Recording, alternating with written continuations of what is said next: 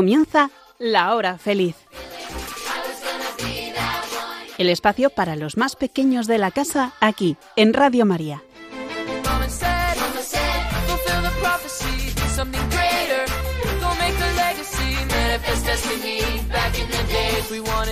Muy buenas tardes a todos los que estáis escuchando Radio María en estos momentos y bueno, es toda una alegría estar de nuevo aquí con todos vosotros para pasar un rato de lo más entretenido y divertido. Os saluda Yolanda Gómez y también están conmigo Elena, Blanca, Nuria y Sonia. ¿Qué tal? ¿Cómo estáis? Muy bien. Muy bien. Bueno, ¿y qué tal desde el último programa? Seguro que habéis hecho muchísimas cosas. A ver, decirnos algo. Pues, por ejemplo, hemos ido a Madrid para ver un desfile de casas regionales.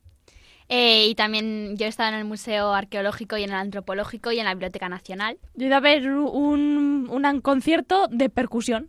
Y yo estoy entrenando un perro. Bueno, bueno, bueno, veo que sois muy variadas, pero está todo aquí completo, ¿eh? Madre mía, qué bien. Bueno, vosotros, amiguitos, ¿qué tal? Seguro que habéis hecho un montón de cosas, de actividades como leer libros, pintar, jugar, hacer deporte, salir a la naturaleza, aprender cosas nuevas. Seguro, seguro que sí. Bueno, porque eso es lo que también nos proponemos hacer en este programa. Aprender cosas nuevas. Así que vamos con el sumario.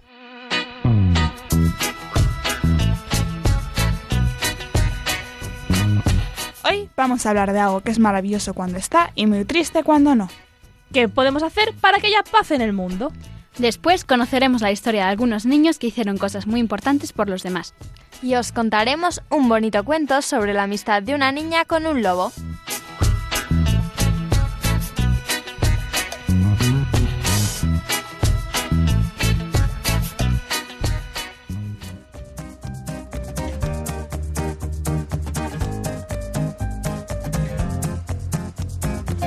La paz empieza con una sonrisa. Madre Teresa de Calcuta.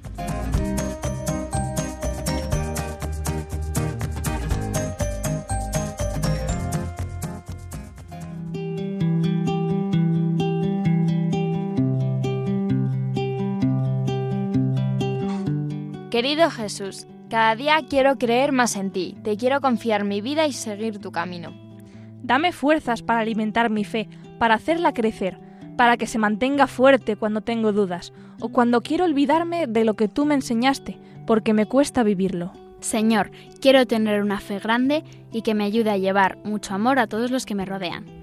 Y que me muestre el camino de la alegría y la esperanza. Que así, sea, Señor.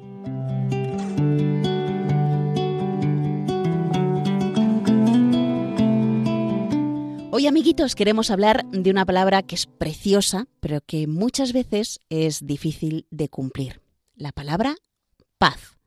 Sabéis, en la Biblia encontramos que la paz significa mucho. Es un don de Dios al ser humano, es una bendición, es una alegría, justicia, prosperidad. Bueno, la paz nos reconcilia con Dios, con los hermanos, con nosotros mismos y con la creación entera.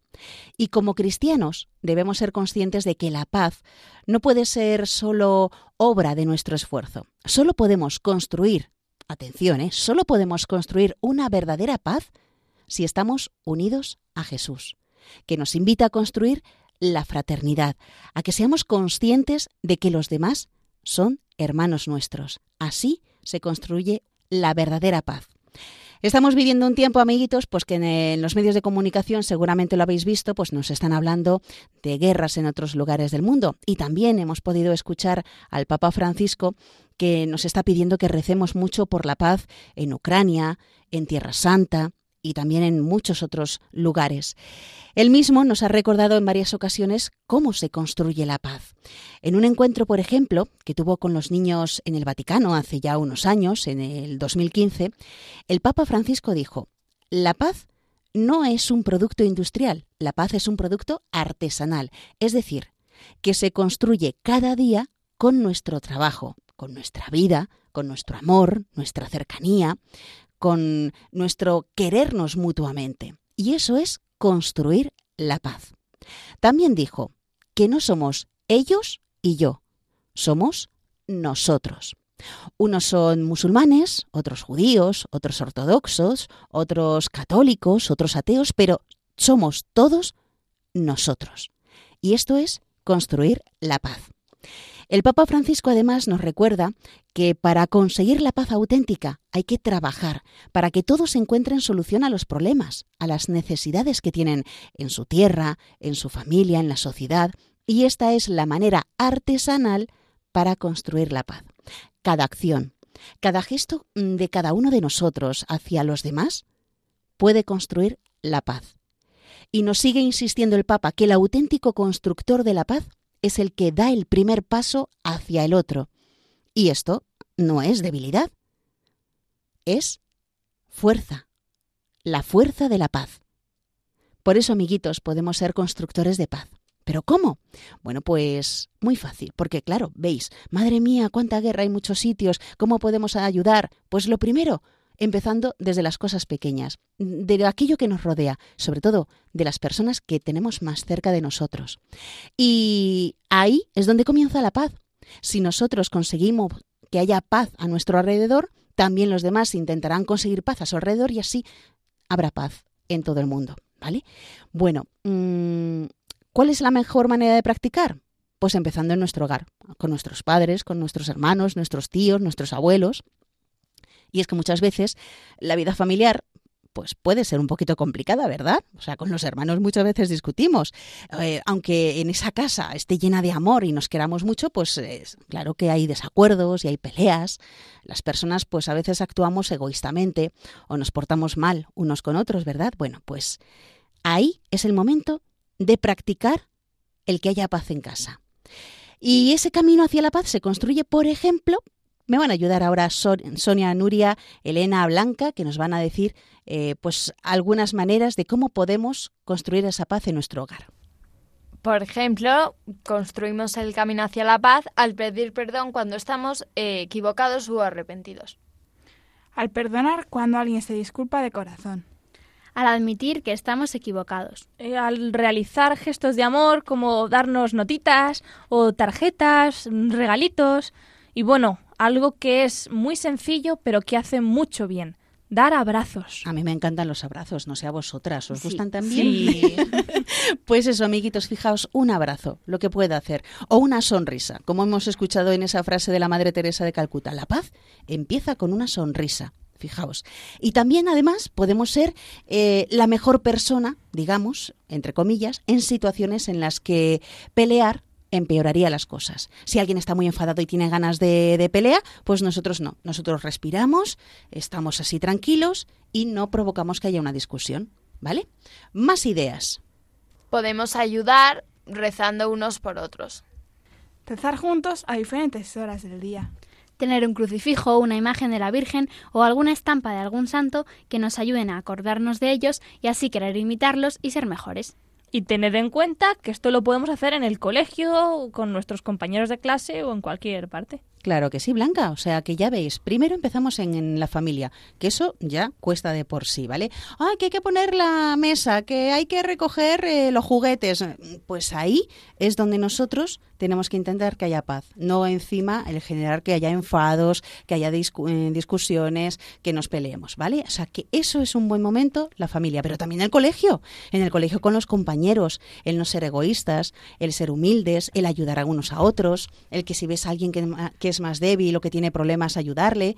Bueno, pues así es como podemos nosotros ah, construir ese camino hacia la paz e intentar que a nuestro alrededor haya paz. ¿Vale? Así que además, ahora que este próximo domingo comienza el Adviento, pues os invito, amiguitos, a que nos esforcemos todo lo posible para que ayudemos a que haya paz a nuestro alrededor. Porque recordad, para conseguir que haya paz en el mundo, hemos de comenzar por nosotros y los que nos rodean.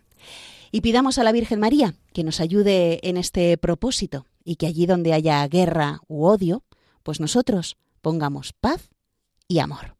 Eres diferente. Ves el mundo de una forma única. Cuando comprendas que esa es tu mayor fuerza, podrás cambiar el mundo. Estás escuchando La Hora Feliz en Radio María.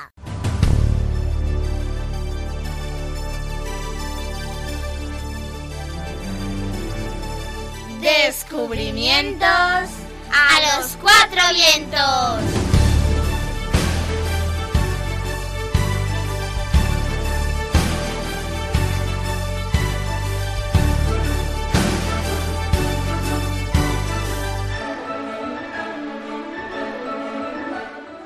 Hoy amiguitos vamos a conocer algunas maravillosas historias de pequeños héroes valientes que consiguieron cambiar el mundo siendo niños.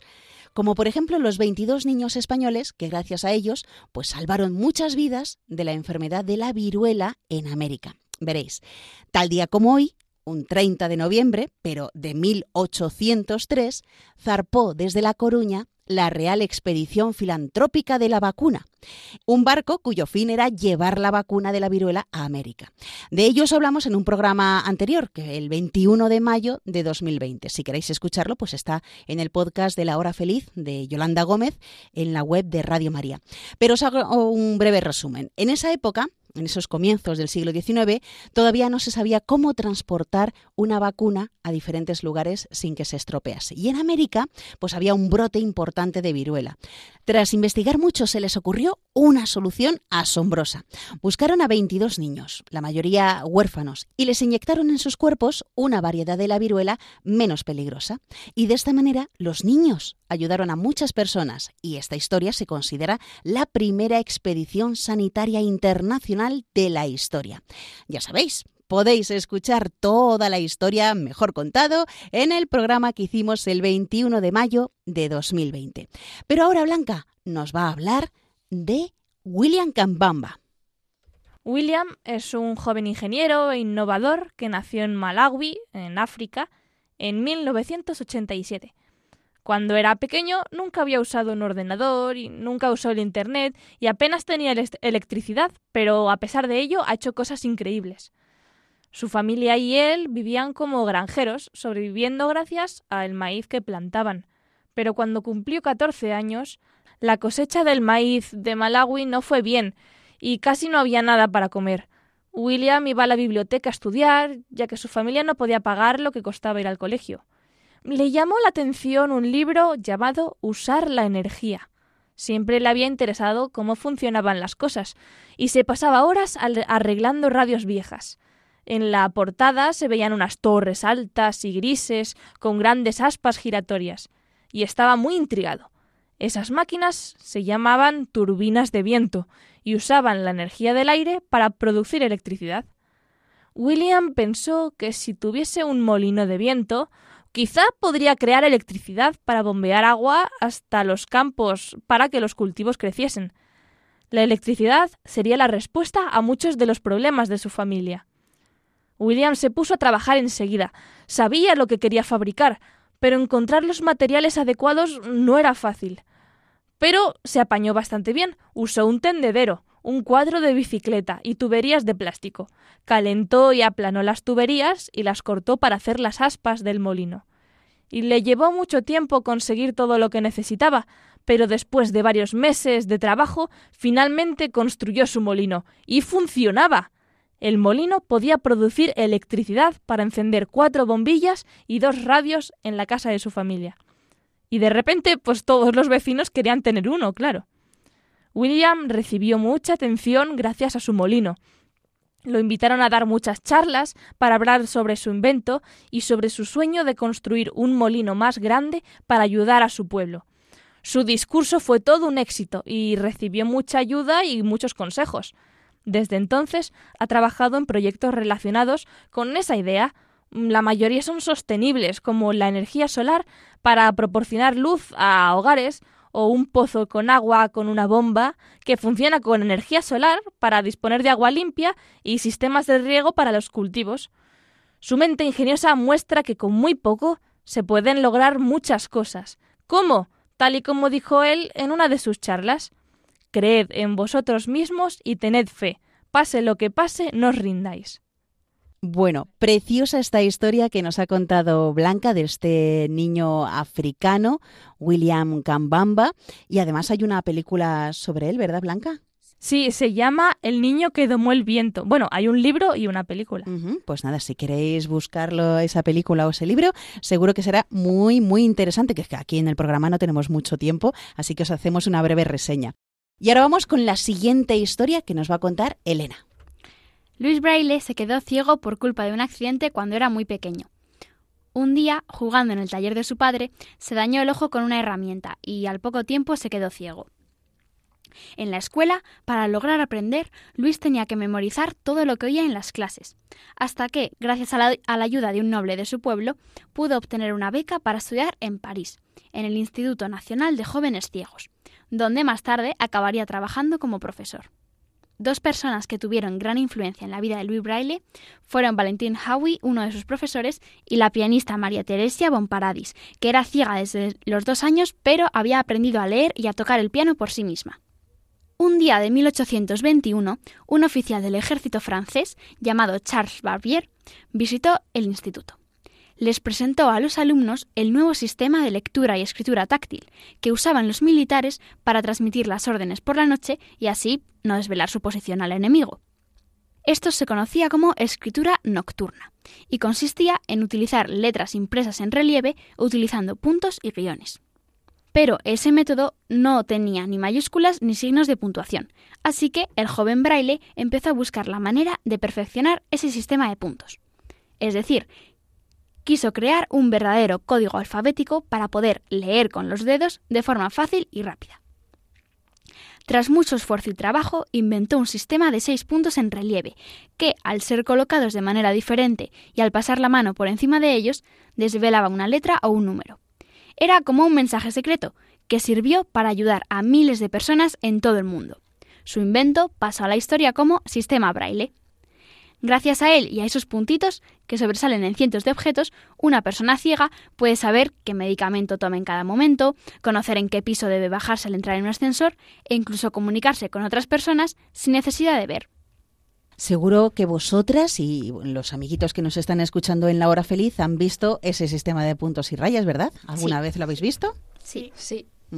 Pues es muy curioso y fijaos que es eh, pues, pues por esta persona, este niño francés, Luis Braille, que pues eso se quedó ciego y a partir de ahí pues empezó a investigar en cómo hacer un alfabeto eh, fácil para poder leer.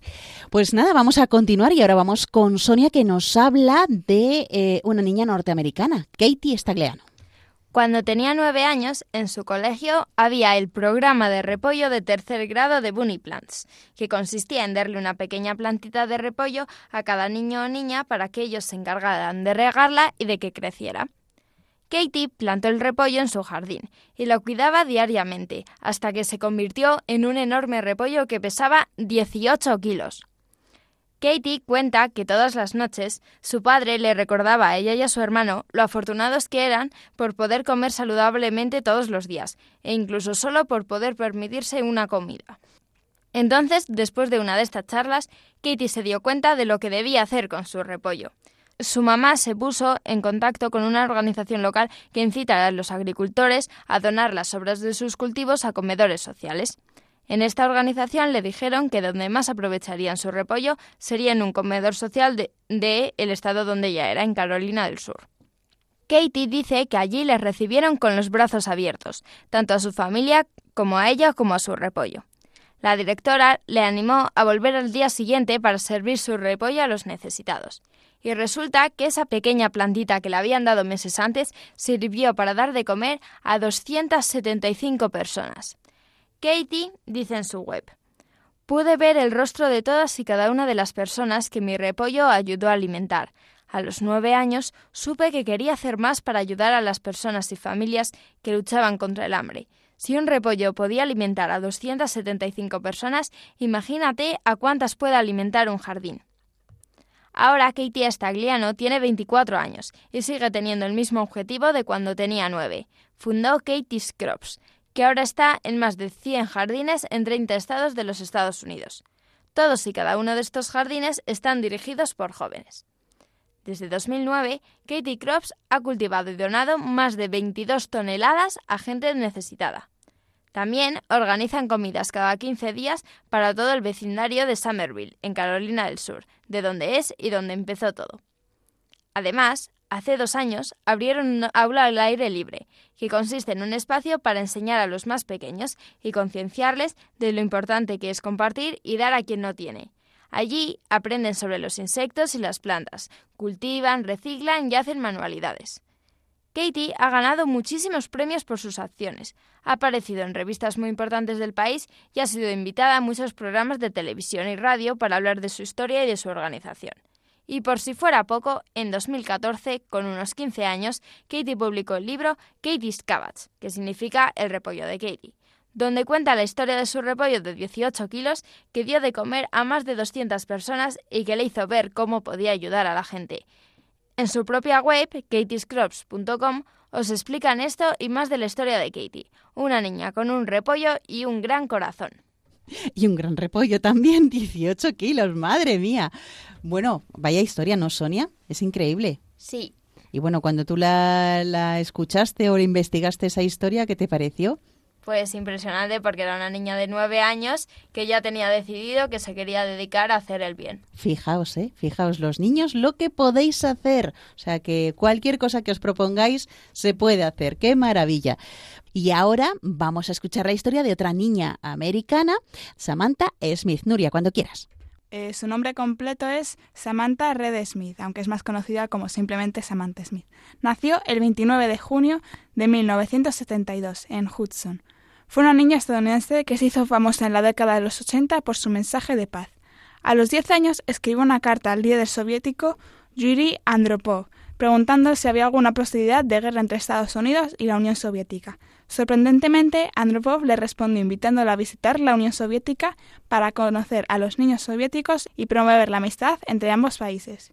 Pero ¿sabéis cómo salió de la idea de escribir esta carta? Pues fue cuando un ejemplar de la revista Time llegó a manos de Samantha, quien después de verla preguntó a su madre Si la gente tiene tanto miedo, ¿por qué no, no le escribe alguien al presidente de la URSS una carta preguntando si quiere o no hacer una guerra? ¿Por qué no lo haces tú? fue la respuesta de su madre.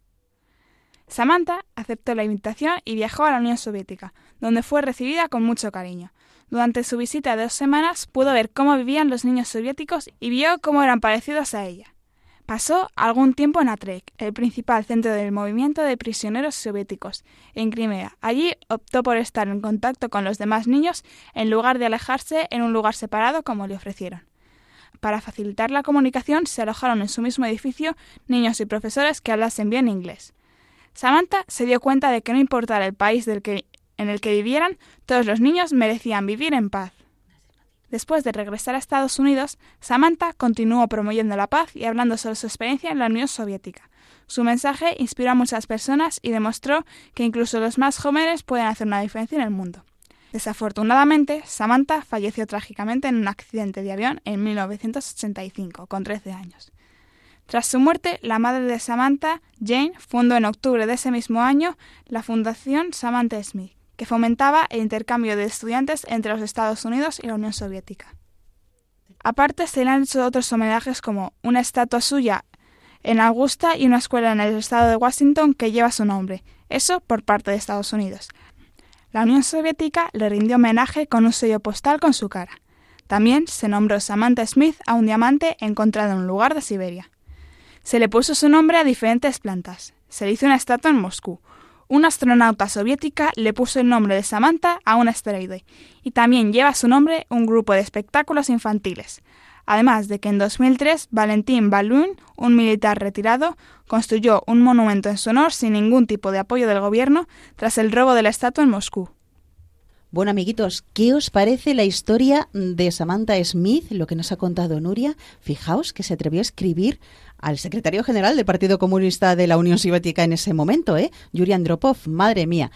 Bueno, eh, son cuatro ejemplos, pero hay muchos ejemplos más, ¿verdad, chicas? Que habéis estado investigando y habéis visto que había muchos niños que habían hecho cosas buenas por los demás, ¿verdad? Sí. Muchísimos, sí.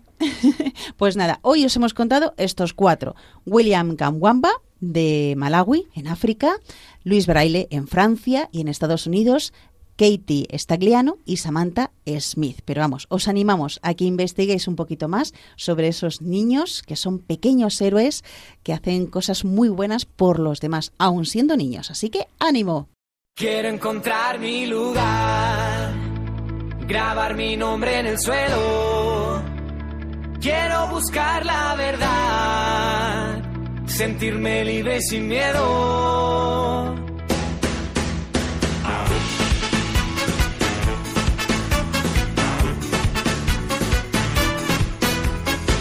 Tanto y ahora sé quién soy.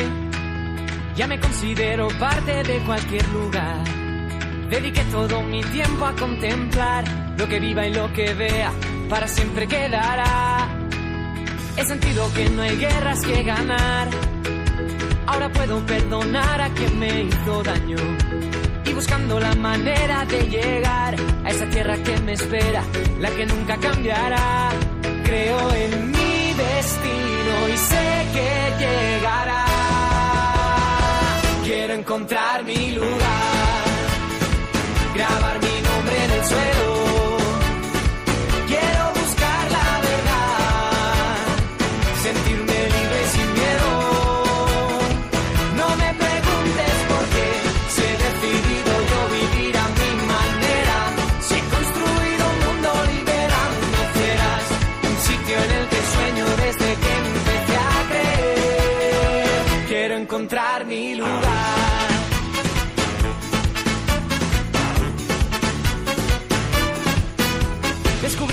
El tiempo que invertí, fui capaz de convertir historias en banderas, levantarme y recordar lo que aprendí, compartiendo y reviviendo las canciones que escribí.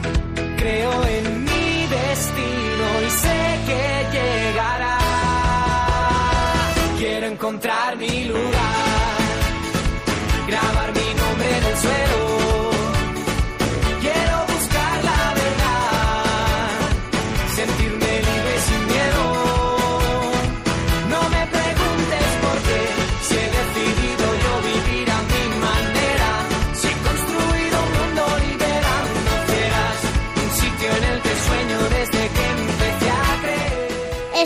Escuchando? El programa de los niños de Radio María.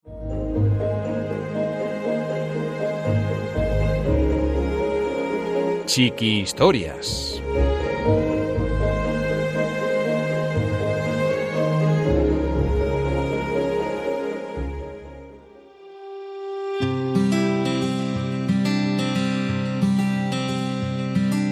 Blanca y su amigo el lobo. Un cuento de Begoña Ibarrola.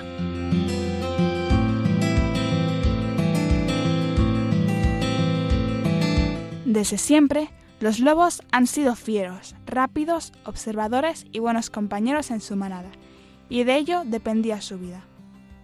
Cuando llegaba el invierno, lo pasaban muy mal y tenían que bajar de la montaña todos juntos hasta el pueblo más cercano para comer alguna oveja o coger alguna gallina desprevenida. En el pueblo, como es lógico, odiaban a los lobos, pues cada vez que se acercaban por allí, algún animal desaparecía o lo encontraban herido. Sus habitantes organizaban cacerías de vez en cuando y celebraban fiestas por cada lobo capturado, de modo que los lobos también odiaban a los seres humanos. Dentro de la manada había un jefe que decía cuándo y dónde atacar. El resto del grupo estaba pendiente de sus órdenes y respetaba sus decisiones. Un buen día sucedió algo extraño. Cuando los lobos se disponían a entrar en el redil para coger alguna oveja, se encontraron con una niña en la puerta. El jefe de la manada se paró a unos metros de ella y la observó. Nunca había visto tan de cerca a un ser humano, y menos a una niña, así que se acercó lentamente para verla mejor. El lobo no sintió miedo, porque la niña no llevaba ningún palo en la mano ni nada para atacarle, de modo que se aproximó más todavía. Para su sorpresa, la niña sintió su presencia, levantó su mano y le acarició mientras decía Hola, perrito bonito. No tengas miedo, no te voy a hacer daño. El lobo dio un respingo y se echó para atrás al sentir las caricias de la niña. Era una sensación nueva para él.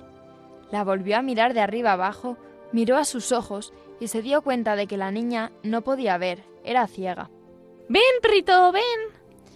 Y el jefe de la manada volvió a acercarse lentamente, mientras todo el grupo contemplaba la insólita escena. Me llamo Blanca. ¿Tú tienes nombre? El lobo le dijo. No tengo ningún nombre. Nadie me lo ha puesto. Pues te llamaré algodón, porque tienes el pelo tan suave como el algodón. ¿Te gusta el nombre? El lobo estaba conmovido. Por primera vez había sentido las caricias de un ser humano, y le habían puesto un nombre que además le sonaba bien. El lobo, aturdido y confuso, se alejó de allí repitiendo su nombre, y la manada le siguió sin atreverse a decir nada. Pero cuando llegaron a su guarida, todo el grupo empezó a criticarle. ¿Por qué no la has atacado? Era carne fresca. ¿Qué más dará una niña que una oveja? Le dijo el lobo, que estaba más hambriento. ¿Y por qué te has dejado acariciar? Has mostrado una gran debilidad. Parece mentira que seas nuestro jefe. Le dijo el lobo más atrevido. Si no querías atacarla, haber entrado en el establo, te hubiéramos seguido y ahora no estaríamos hambrientos. Refunfuñó el lobo más joven. ¿Acaso has sentido pena de una niña indefensa? Pues date cuenta de que esa niña, cuando sea mayor, intentará matarnos. Le dijo el lobo más viejo. Después de escuchar los comentarios y protestas de todo el grupo, el jefe les dijo Hoy he comprobado que los seres humanos no son todos iguales. Esa niña no me tenía miedo, quizás porque no sabía quién era y me ha confundido con un perro. Pero yo os digo que aunque no puedo utilizar los ojos porque están enfermos, en su corazón ha visto mi nobleza. No solo me ha acariciado, sino que me ha puesto un nombre que me gusta. El jefe de la manada tuvo que interrumpir la charla porque todos comenzaban a murmurar. Entonces les dijo, ¿Quién de vosotros hubiera matado a esa niña indefensa? Nosotros somos lobos y debemos sentirnos orgullosos de ello, pero no matamos por matar, solo cuando tenemos hambre. Como jefe os ordeno respetar la vida de esa niña. Aunque no todos estaban de acuerdo, aceptaron la orden y decidieron bajar al pueblo cuando anocheciera a buscar comida. Por el camino encontraron algunos animales que les sirvieron para llenar sus estómagos, de modo que esta vez no necesitaron llegar hasta el pueblo. Sin embargo, en el interior del jefe había una cierta inquietud. Estaba deseando volver a ver a la niña y saber más cosas de los seres humanos. Cuando el sol se estaba ya escondiendo, decidió bajar el solo para intentar verla. Llegó cerca del establo donde se había encontrado con ella, pero no estaba. De la casa llegaban voces, así que se asomó sigilosamente a la ventana y miró. Allí vio a Blanca, sentada a la mesa y cenando con sus padres y hermanos. Él no hizo ningún ruido, y sin embargo, la niña giró su cabeza en dirección a la ventana, como si supiera que allí estaba su amigo. No había pasado mucho tiempo cuando Blanca salió de la casa, y tanteando, llegó hacia donde estaba el lobo. ¡Hola, algodón! ¡Qué bien que has venido! Tengo algo para ti. La niña sacó de una bolsa un muslo de pollo y otras sobras de la cena y se lo dio. El lobo se lo comió todo relamiéndose de gusto. Ven conmigo, algodón. Vamos a dar un paseo. Como si fueran viejos amigos, los dos se fueron por el campo, mientras el lobo cuidaba de que Blanca no tropezara con alguna piedra. Cuando veía algún peligro, se ponía delante de ella protegiéndola, y así dieron un largo paseo por los alrededores. Blanca estaba encantada, porque nunca se había podido alejar tanto de la casa, pues sus padres tenían miedo de que se cayera o no supiera luego volver. Gracias, algodón. Si quieres mañana damos otro paseo. ¿Qué te parece? Me encantaría, pero antes tengo que decirte una cosa. No soy un perro, soy un lobo. Blanca se echó a reír y le contestó. ¿Un lobo? Si fueras un lobo me habrías comido. ¿Crees que puedes engañarme? A ver, soy ciega, pero no tonta. Es la verdad. Soy el jefe de la manada que vive en la montaña. A veces atacamos vuestro ganado para poder comer cuando no encontramos otra cosa. Blanca estaba desconcertada. No sabía a qué hacer caso, si a lo que oía o a lo que le decía su corazón. No te puedo ver, pero dentro de mí siento que no eres malo ni cruel, como dicen las personas del pueblo. ¿Por qué no me has hecho daño? Tú no me has tenido miedo a mí y me has acariciado. Y además me has puesto un nombre que me gusta, algodón. He sentido tu bondad y me ha conmovido. ¿Cómo iba a hacerte daño? ¿Sabes? Nadie se va a creer que mi amigo es un lobo. ¿Soy tu amigo? Claro, me has protegido durante el paseo. He sentido cómo me cuidabas y, y, procurabas que no me cayera. Has venido a visitarme y me has dicho quién eres.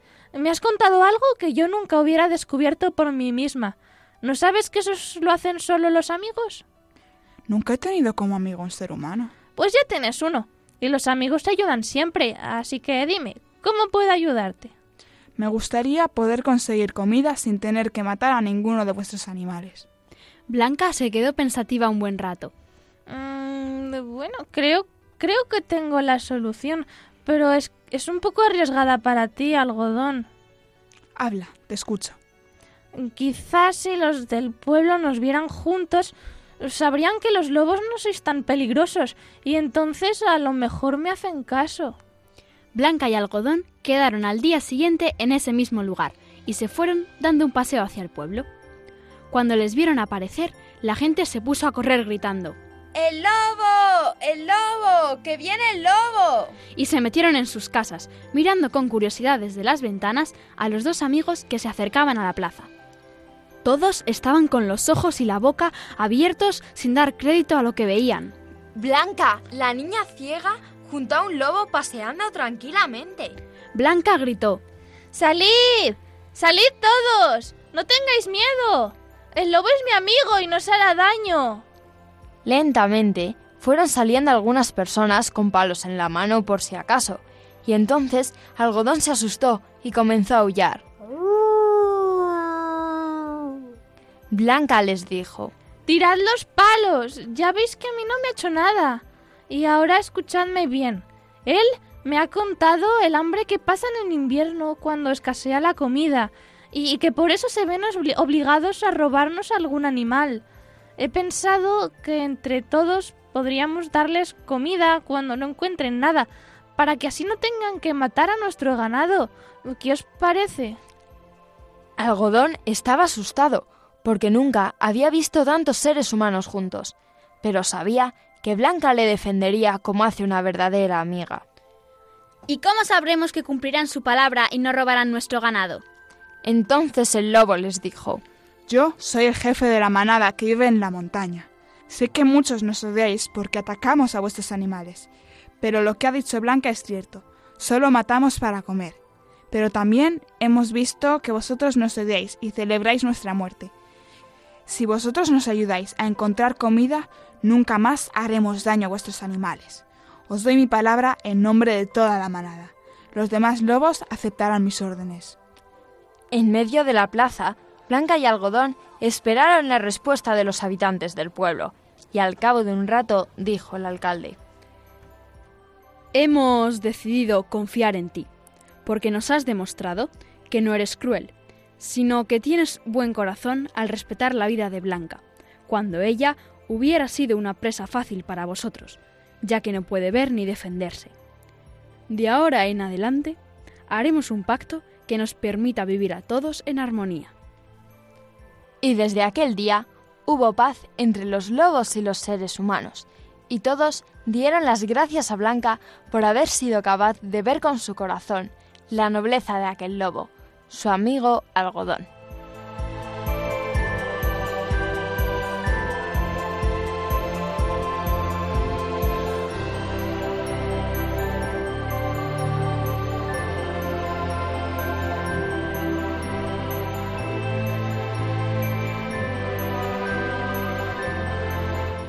Todo es posible. Hasta lo imposible.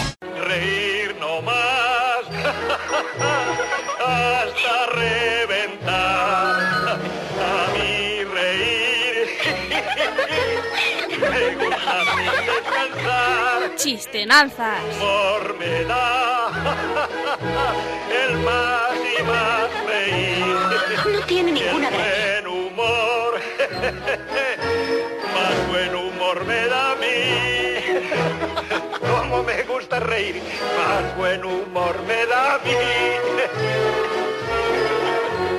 Amiguitos, ya estamos en esta super sección que sé que os encantan las adivinanzas y los chistes. Vamos a comenzar por Elena. Muy a menudo me ves. Piensa un poco con astucia. Cuando estoy negra estoy limpia, cuando estoy blanca estoy sucia.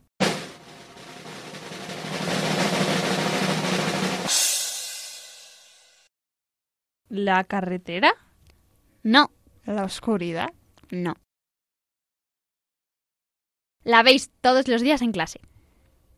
La pizarra. Sí.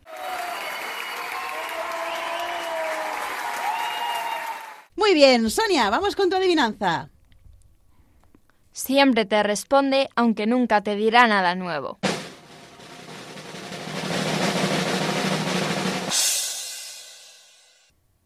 El eco. ¡Sí! Muy bien. Bueno, pues vamos con la adivinanza de Nuria. Hablo y no pienso, lloro y no siento, río sin razón y miento sin intención.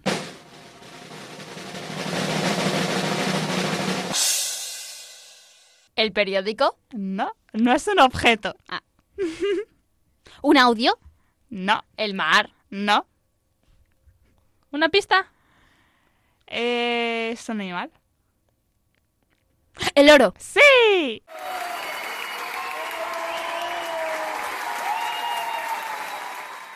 Muy bien, pues vamos ya con la adivinanza de Blanca. Tengo copa y no soy árbol. Tengo alas y no soy pájaro. Protejo del sol a mi amo en invierno y en verano.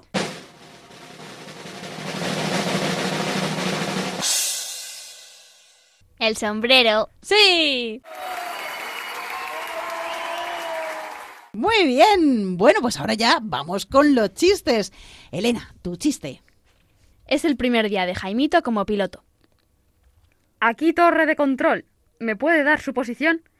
Eh, estoy al lado de una nube que parece un león. ¿Podría ser más específico? Simba.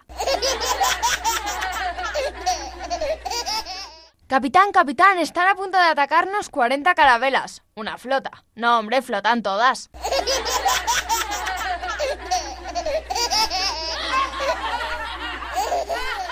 ¿Cómo se llama a un boomerang que no vuelve? Palo.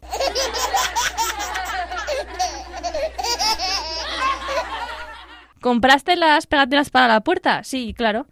¿Y por qué solo está la de empujar? Ah, la otra la he tirado. Amiguitos, llegamos al final del programa, pero seguimos conectados a través del email del programa. ¿Cuál es, Nuria? Recuérdalo. La hora feliz 2 arroba radiomaria.es. Y si nos queréis escribir por carta, esta es la dirección que tenéis que poner en el sobre, Elena. Paseo de los Lanceros 2, primera planta, 28024, Madrid.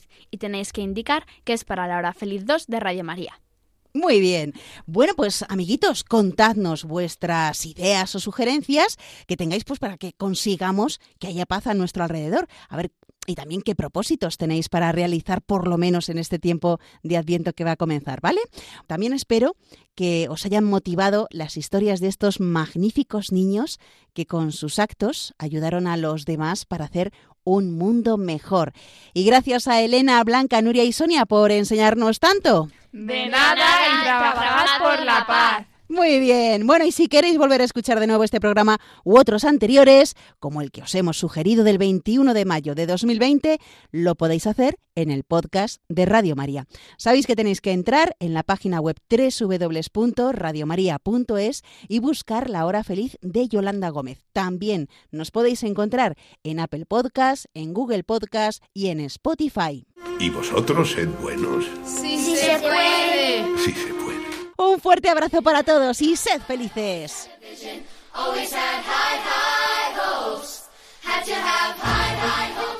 Así concluye La Hora Feliz, el espacio para los más pequeños de la casa aquí, en Radio María.